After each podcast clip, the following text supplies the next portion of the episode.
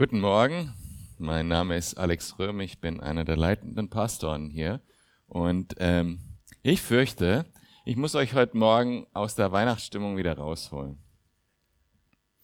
Das Thema heute Morgen ist ähm, ein sehr wichtiges Thema, aber auch kein ganz leichtes Thema. Und ich würde es überschreiben mit der Frage, warum töten Menschen für Gott? Wir, wir wissen, dass das in der Geschichte immer wieder passiert ist. Und wir wissen eigentlich auch, dass es heute noch aktuell ist. Dass äh, es Menschen gibt, die im Namen Gottes Gewalt ausüben, physisch und psychisch. Und das hat auch mit uns als Christen und uns als Gemeinde zu tun und darauf werde ich eingehen. Das ist wichtig für uns. So, ich werde folgenden Ablauf machen. Ähm, wir gehen zuerst durch unseren Abschnitt, wo wir eigentlich so drin sind, Apostelgeschichte, ähm, Kapitel 21, äh, und werde erstmal so Housekeeping machen, erstmal durch den Text gehen, die historischen Hintergründe und so, die Dinge erklären, die in dem Text sind, weil ich nicht einfach was predigen will, was äh, nur ein Teil aus dem Text ist und wir lesen einfach nur über den Text. Und dann versuche ich, dass wir uns gemeinsam mal der Frage nähern, warum ist das wirklich so? Warum passiert Gewalt im Namen äh, Gottes. Und dann äh, im letzten Teil äh, will ich vertieft darauf eingehen, äh, was hat das mit uns tatsächlich zu tun? Warum ist es bei uns äh, ein Thema? Man muss mich im Vorhinein schon entschuldigen. Ich habe gemerkt, dass es ein Thema ist, wo ich locker eine vier Sonntage Serie draus machen kann. Und ich musste ganz viele Sachen wegkürzen. Tut mir leid. Ähm, ist mir bewusst, dass, äh, ähm, dass es so ist. Ähm, ja, sorry. Ähm, genau. Wir gehen in den Text und lesen äh, die Verse von 27 bis 31 zunächst. Und ich muss es auch, auch noch aufschlagen.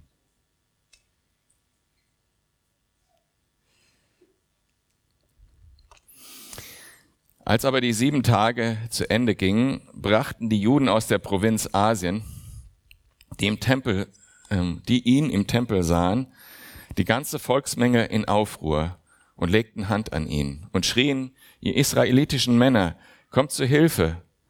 Das ist der Mensch, der überall jedermann lehrt gegen das Volk und das Gesetz und diese Städte. Dazu hat er auch noch Griechen in den Tempel geführt und diese heilige Stätte entweiht. Sie hatten nämlich vorher in der Stadt den Epheser Trophimus mit ihm gesehen und meinten, Paulus habe ihn mit in den Tempel geführt.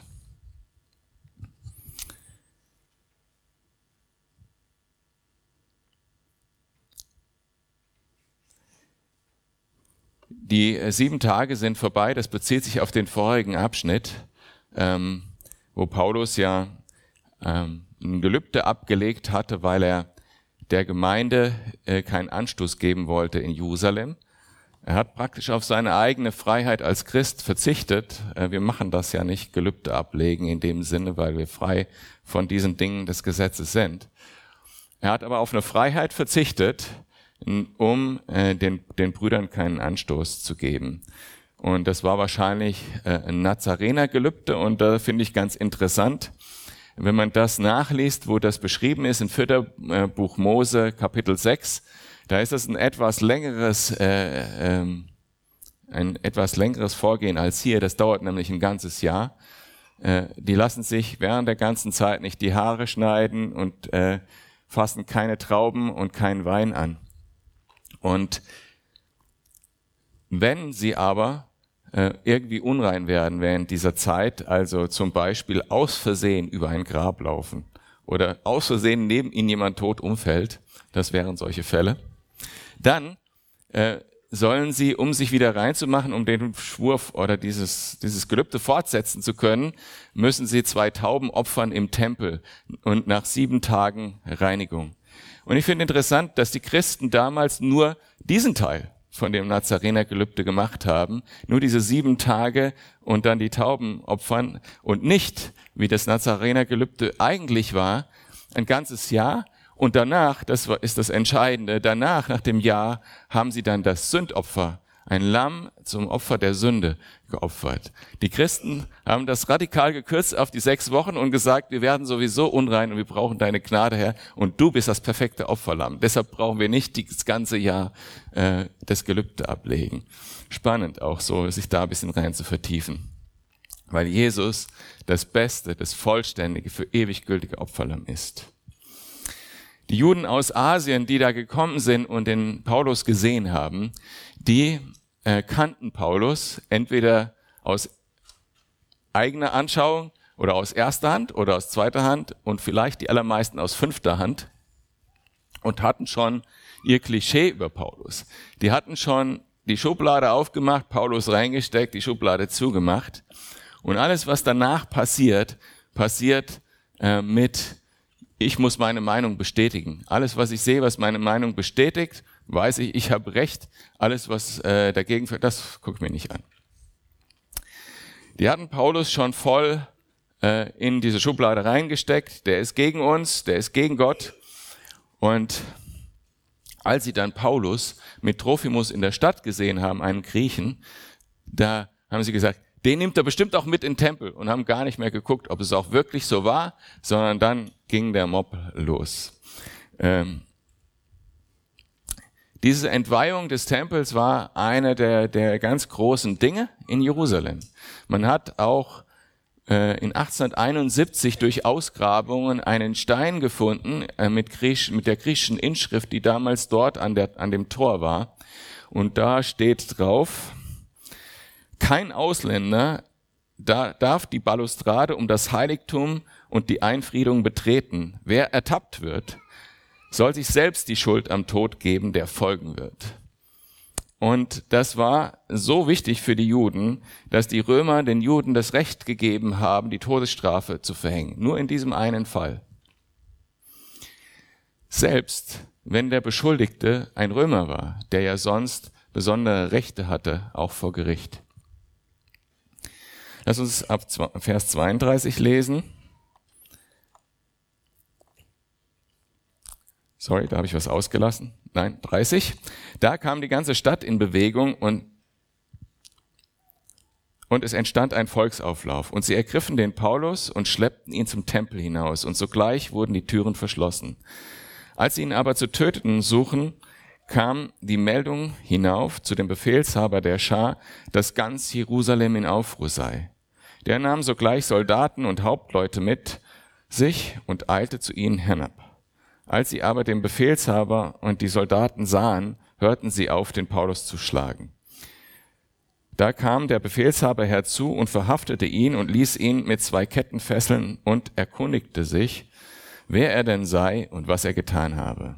In der Menge aber schrien die einen dies, die anderen das und da er wegen des Tumultes nichts Gewisses erfahren konnte, befahl er, ihn in die Kaserne zu führen. Als sie aber auf die Stufen kamen, musste er von den Soldaten getragen werden wegen der Gewalttätigkeit der Volksmenge. Denn die Masse des Volkes folgte nach und schrie, hinweg mit ihm. Und als Paulus in die Kaserne geführt werden sollte, sprach er zu dem Befehlshaber, darf ich etwas zu dir sagen? Er aber sprach, du verstehst Griechisch? Bist du nicht also der Ägypter, der vor diesen Tagen einen Aufruhr erregte und die 4000 Mann Meuchelmörder in die Wüste hinausführte? Aber Paulus sprach, ich bin ein jüdischer Mann aus Tarsus, Bürger einer nicht unberühmten Stadt in Silizien. Ich bitte dich, erlaube mir, zum Volk zu reden. Und als er ihm die Erlaubnis gab, stellte sich Paulus auf die Stufen und gab dem Volk ein Zeichen mit der Hand. Und als es ganz still geworden war, redete er sie in hebräischer Sprache an und sagte, und das hören wir dann nächste Woche. So, ähm, die Soldaten kommen jetzt aus der Festung Augusta, äh, die direkt an, äh, an den Tempelbezirk äh, grenzte weiß nicht mit wie viel Mann, also da waren mindestens 500 Mann stationiert, um jetzt zu schauen, wer macht da einen Aufruhr. Denn Aufruhre war das, was die Römer am allermeisten hassten. Ihr habt bestimmt schon mal den Namen Pax Romana oder Pax Augusta gehört. äh, seit dem Jahr 50 vor Christus war das römische Reich in einem Frieden nach vielen inneren Konflikten und Bürgerkriegen. Und es war eine Zeit, wo es äh, im römischen Reich Fortschritt gab. Und der innere Friede wurde zu einer Art ja, zentrales Dogma. Das muss auf jeden Fall erhalten werden. Und aus diesem Grund gab das römische Reich äh, den verschiedenen Völkern, die sie erobert hatten, viele Freiheiten, besonders im religiösen Bereich. Aber sobald irgendwas in Richtung Aufruhr ging, dann haben sie eingegriffen, denn das war ihnen wichtig, dass der innere Frieden erhalten bleibt. Kommen also, um für Ordnung zu sorgen und den Aufruhr zu beenden. Nehmen Paulus fest und finden eigentlich gar nicht so richtig raus, was, ähm, was eigentlich äh, Sache ist. Paulus ähm, wird sich sicher erinnern an die Prophetie von Agabus, dass er gebunden wird und in die Hände der Heiden fallen wird.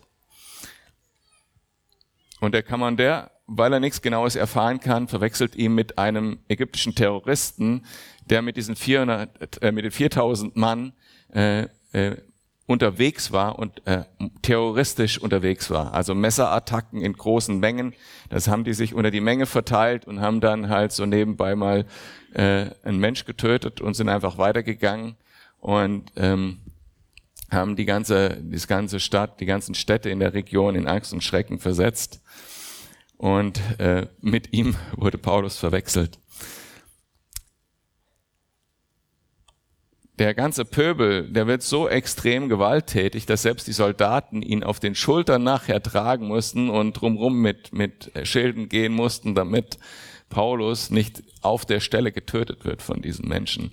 So waren die in Wut und Rage geraten äh, und am Ende kommt Paulus zu dem Punkt, warum er überhaupt nach Jerusalem gekommen war. Er wollte zu seinem Volk reden und seinem Volk das Evangelium verkündigen.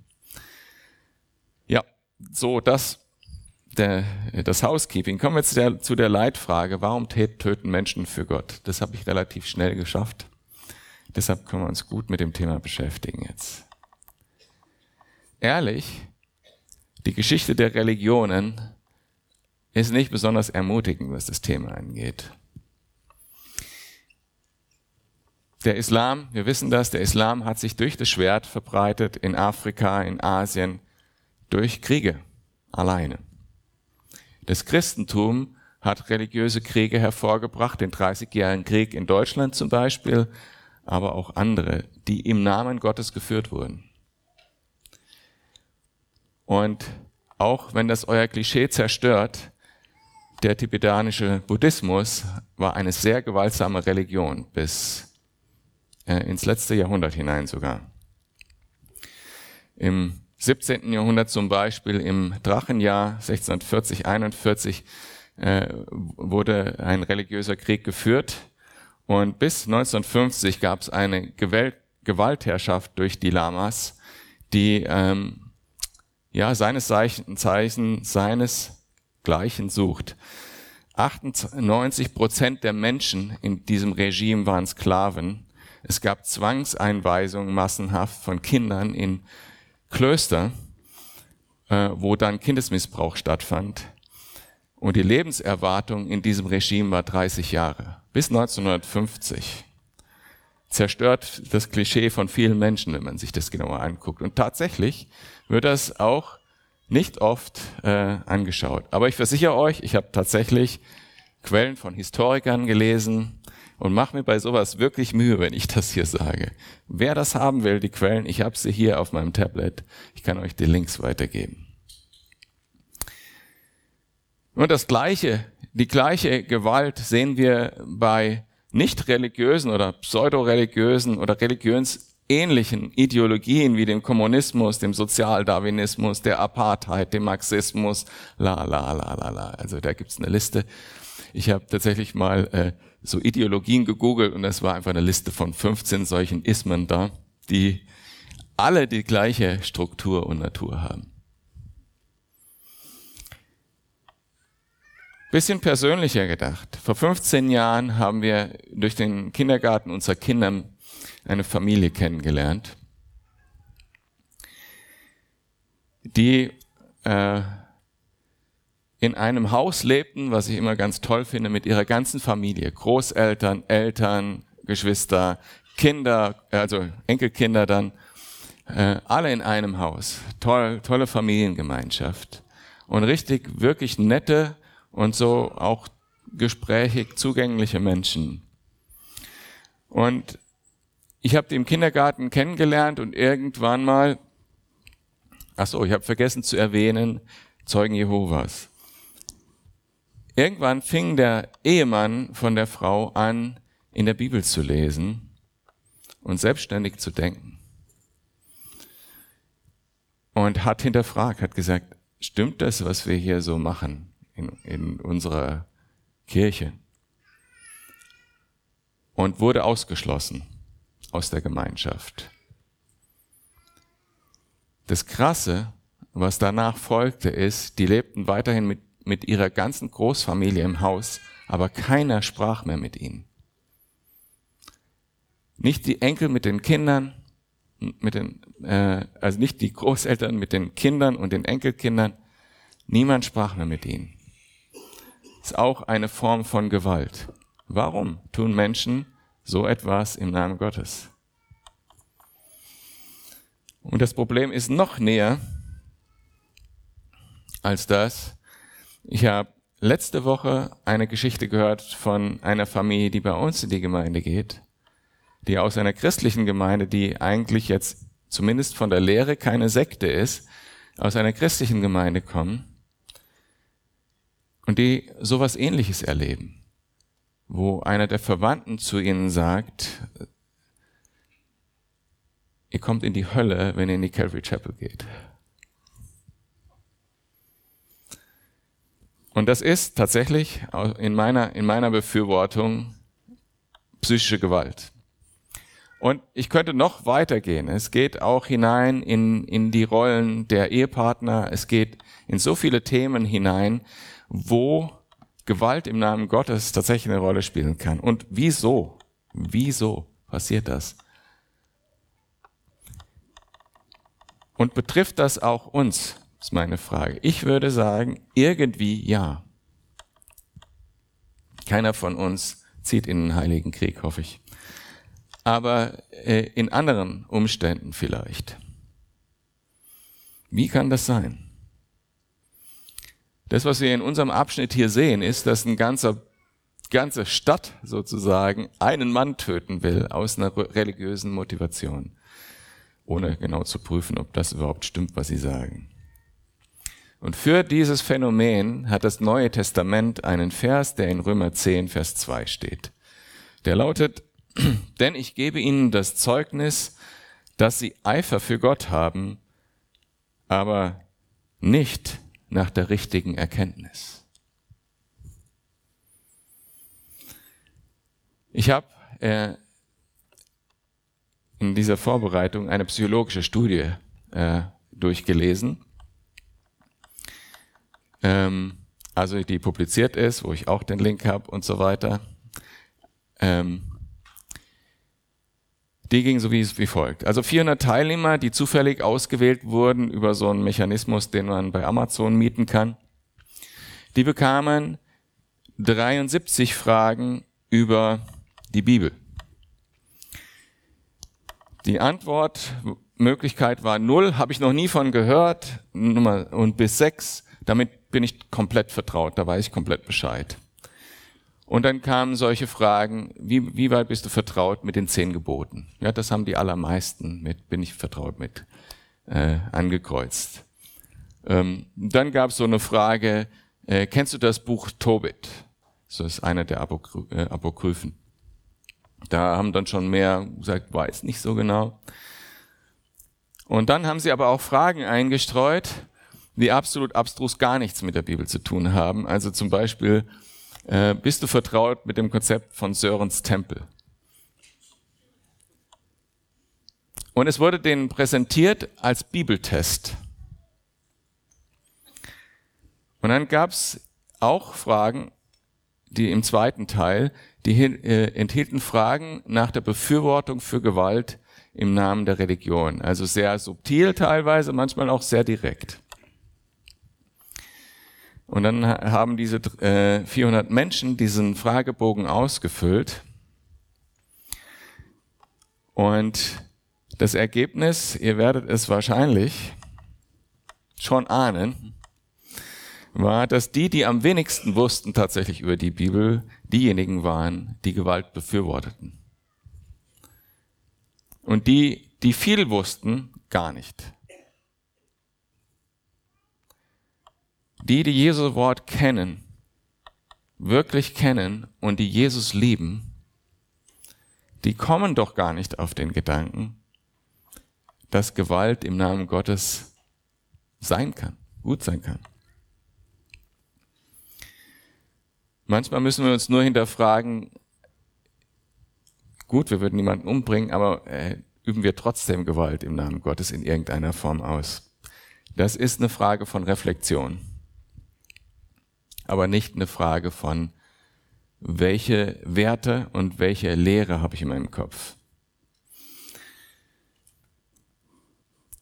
Und Jesus lehnt ja Gewalt sowieso ab in jeglicher Form. Und ich glaube, wer wirklich an Gottes Wort dran ist, wer Gottes Wort liest mit einem suchenden, demütigen und in der Beziehung zu Gott suchenden Herzen, wer so die Bibel liest, der kann der ist auch sicher vor so, ein, so einer Fehlleistung, würde ich sagen. Da verfehlt das Wort Gottes sein Ziel nicht. Epheser 3, Vers 18 sagt, und das ist ein, ein Gebet, was ich oft, oftmals auch hier als Segen spreche, äh, da, da betet Paulus für die Epheser, dass ihr dazu fähig seid, mit allen Heiligen zu begreifen, was die Breite, die Länge, die Tiefe, die Höhe sei und die Liebe des Christus zu erkennen, die doch alle Erkenntnis übersteigt, damit ihr erfüllt werdet bis zur ganzen Fülle Gottes. Das ist das Ziel aller Erkenntnis. Und Erkenntnis ist etwas, was uns von Gott geschenkt wird, wenn wir mit einem wahrhaftigen Herzen uns nach ihm ausstrecken, die Bibel lesen beten.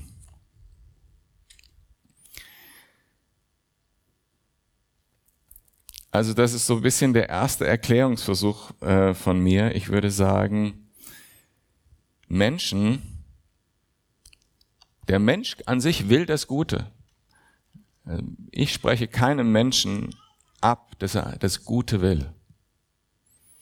Jeder Mensch hat von Gott die Ewigkeit ins Herz bekommen und hat eine Sehnsucht danach. Gleichzeitig wollen wir auch Reichtum, Macht und Geld und, äh, und so weiter. Aber Religionen bedienen diese Sehnsucht und sobald ein Mensch eine möglichst einfache Antwort gefunden hat, dann ist die sehr wertvoll. Und diesbezüglich hat vielleicht Marx an einer Stelle mal recht gehabt, Religionen sind Opium für das Volk. Das ist dann wie eine Droge. Das ist was, was man nicht loslassen kann. Das ist was, was man bis aufs Blut verteidigt, äh, weil es einem Halt gibt. Für diese Dinge töten Menschen. So entstehen Herrschaftssysteme und religiöse äh, Bewegungen und systematische Gewalt. Durch dieses, durch die einfachen Antworten äh, die eigentlich diese Sehnsucht noch nicht mal befriedigen können, weil das kann nur die Gegenwart Gottes, die wir letzte Woche erlebt haben, diese Sehnsucht nach Ewigkeit befriedigen. Das wäre mein, mein erster Versuch, ähm, das zu erklären.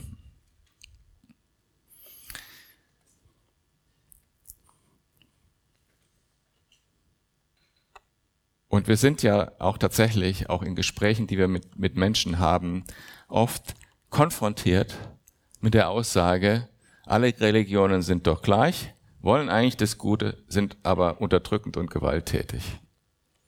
Und ich würde das, mich verletzt das, wenn das gesagt wird, aber ich würde es bestätigen. Aber ich mache einen Unterschied zwischen Religion und Glaube. Ich mache das an diesen beiden Begriffen fest und ihr dürft es gerne auch so machen, vielleicht findet ihr bessere Begriffe dafür. Religion ist Lehre, Struktur, Tradition, Sozialisierung, Moral, Werte, Gesetze, einfache Antworten. Ach ja, und dann fiel mir ja noch ein unterwegs, also ich mach mal so eine kleine Klammer. Äh, wie viel von dem haben wir gesehen während Corona? Einfach mal so nebenbei. Und diese Werte und Traditionen möglicherweise, die, wo ich sagen würde, das ist Religion oder ist ein wesentlicher Teil von Religion, die sind an sich nicht schlecht. Ja. Christliche Religion beinhaltet die christlichen Werte, die sind an sich nicht schlecht. Aber äh, die, wenn das nur eine Tradition und eine Sozialisierung oder ein Wert oder eine Identifikation äh, oder äh, Gesetze sind, dann führt das im Leben zu sehr unschönen Effekten, nämlich zum Beispiel zu Angst vor Gott, vor der Hölle. Es führt zu fehlgeleitetem Eifer, wie wir hier in dem Abschnitt gesehen haben. Oder im anderen Extrem zu Maßlosigkeit und zu Beliebigkeit. Religion ist tatsächlich so, dass es Mensch, dass, dass Menschen dadurch in die Irre geführt werden und dass Machtsysteme entstehen und Gewalt in jeglicher Form. Und ich würde davon differenzieren Glaube. Ich glaube ist was anderes als Religion. Glaube, ich habe mir erlaubt, wieder mal so eine lange Definition als Satz zu machen. Äh, ich hoffe, ihr könnt es aushalten. Glaube ist auf Wahrheit gegründete Vertrauensbeziehung zu Gott, die allein durch Jesus und sein Evangelium möglich ist und durch seinen Geist befähigt wird. Ich sage es nochmal, Glaube ist auf Wahrheit gegründete Vertrauensbeziehung zu Gott, die allein durch Jesus und seinem Evangelium möglich ist und durch seinen Geist befähigt wird. Und es gibt aus meiner Sicht tatsächlich zwei Hauptdinge, die ich hier nochmal betonen will. Vertrauensbeziehung und alleine Jesus. Beziehung zu Gott ist was anderes als einer Lehre folgen, als irgendwelchen Dogmen folgen. Vertrauensbeziehung zu Gott heißt, die Wahrheit, die ich erkannt, die ich sehen kann anhand von geschichtlichen Dokumenten, dass Jesus am Kreuz gestorben ist, die nehme ich im Vertrauen für mich an, dass er für mich gestorben ist und dass ich deshalb keine Angst mehr haben muss, dass deshalb mir alles gegeben ist in Himmel und auf Erden an Segnungen und ich Gott ganz vertrauen kann mit meinem Leben. Dieser Glaube ist vom Geist befähigt und kommt noch nicht mal, der Glaube selber, noch nicht mal aus uns. Es ist nur unsere Entscheidung, dem zu folgen. Und das ist was deutlich anderes als Tradition und Struktur und Sozialisierung, Moral, Werte, Gesetze. Es ist eine Beziehung.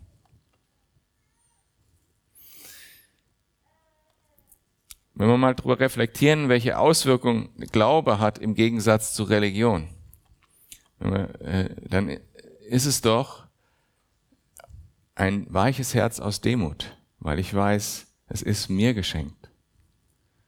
Dann ist es doch Wahrheit in Liebe. Dann ist es doch konsequent und gnädig. Dann ist es doch Wort und Geist.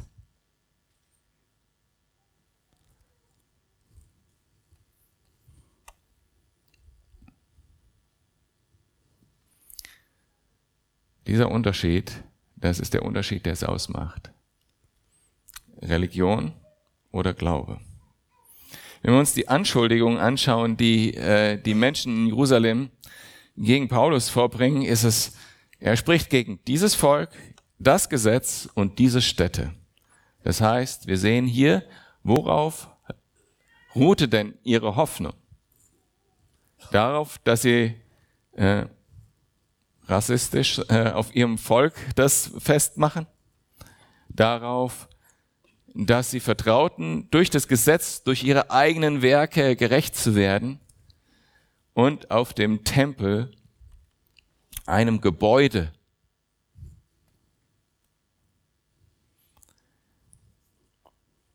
Ist das Religion oder ist es Glaube? Offensichtlich, oder?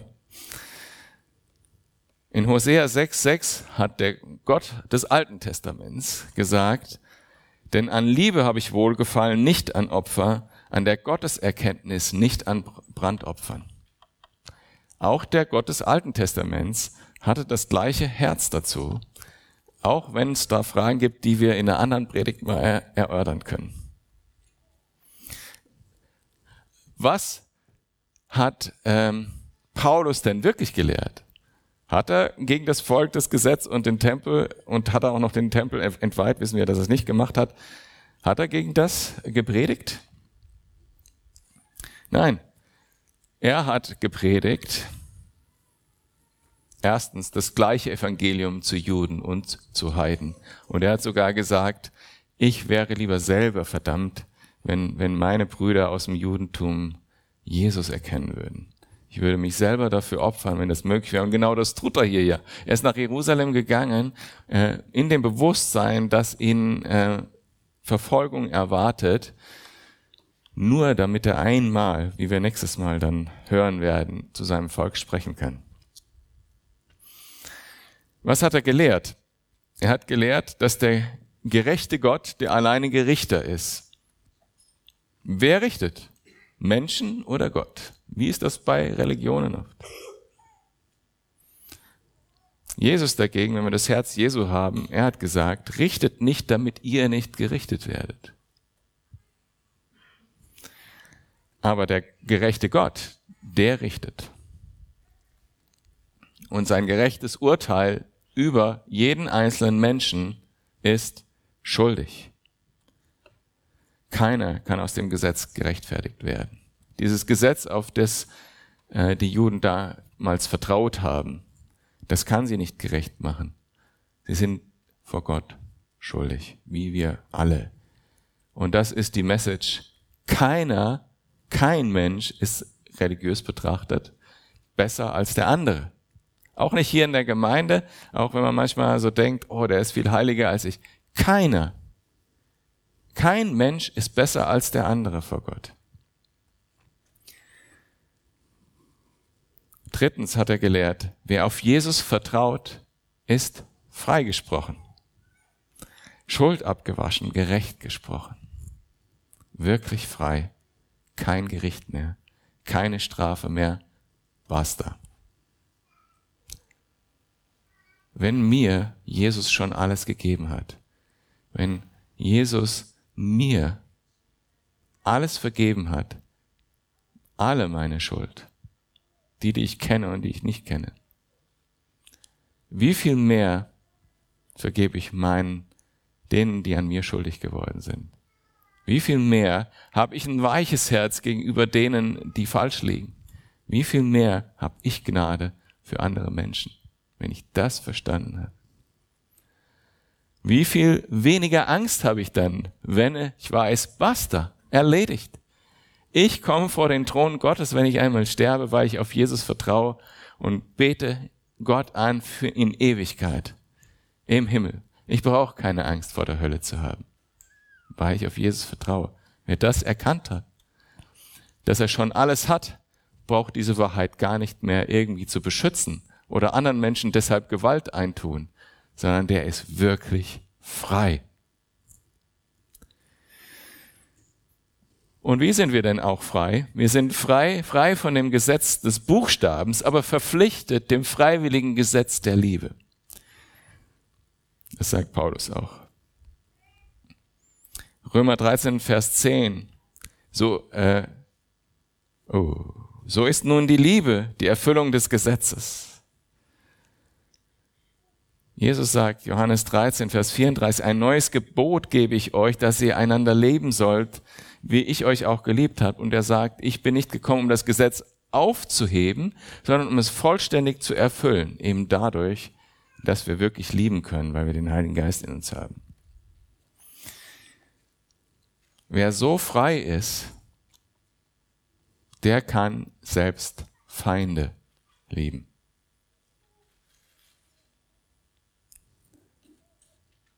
Und er erleidet manchmal, dass Menschen in die Irre laufen.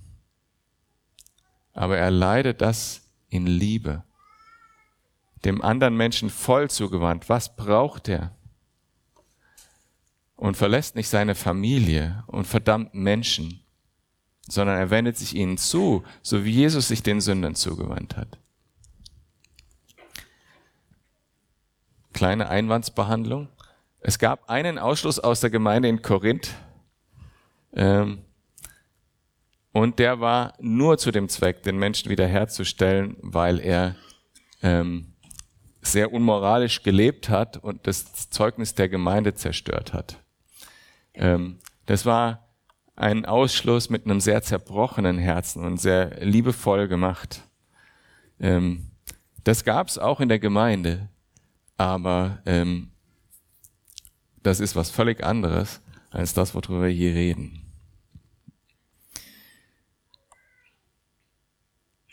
Wer Jesus vertraut, ist unendlich reich. Wir brauchen gar nichts anderes. Wir brauchen keine Bestätigung von irgendwelchen Ideologien von anderen Menschen. Wer Jesus vertraut, ist unendlich reich. Er hat keinen Mangel, den andere Menschen ausfüllen müssen. Weder in der Ehe noch in Freundschaften. Wer Jesus vertraut, der kann sagen, egal was, ich bin kein Opfer. Der kann sagen, auch ich bin kein Held. Ich bin begnadigt, beschenkt und geliebt, unendlich reich. Und wenn es tatsächlich einen Kampf geben sollte, der gerecht ist, dann ist es ganz bestimmt nicht, und das ist eine der ganz großen Messages des Alten Testaments, dann ist es ganz bestimmt nicht mein Kampf, sondern es ist Gottes Kampf. Seid still, sagt Gott dazu, und seht, dass ich Gott bin. Und wenn es irgendeinen gerechten Kampf gibt, den man Kampf kämpfen könnte, dann hat Jesus ihn schon am Kreuz gewonnen. Wir wissen das doch. Jesus hat am Kreuz gesiegt über alle bösen Mächte, über alle ihre Lehren, über alles, was da an Sünde in dieser Welt ist. Gott braucht niemanden, weil Gott hat den Sieg schon errungen und wir können uns auf seinem Sieg ausruhen. Das ist eine Message, die muss uns ganz tief im Herzen verwurzelt sein. Ganz tief. Es gibt dann keine Angst mehr. Es gibt dann keinen Mangel mehr in unserem Leben, wenn wir das wirklich annehmen.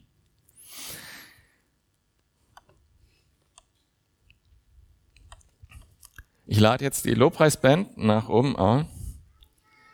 Und es gibt einen Aspekt, den ich äh, noch nicht äh, besprochen habe. Nämlich, dass auch Menschen hier unter uns sind, die Opfer sind von einer solchen Sache. Und für die möchte ich jetzt einen Vers vorlesen oder zwei Verse aus Psalm 9, 14 und 15. Und das Lied, was wir jetzt hören werden, referenziert auch darauf.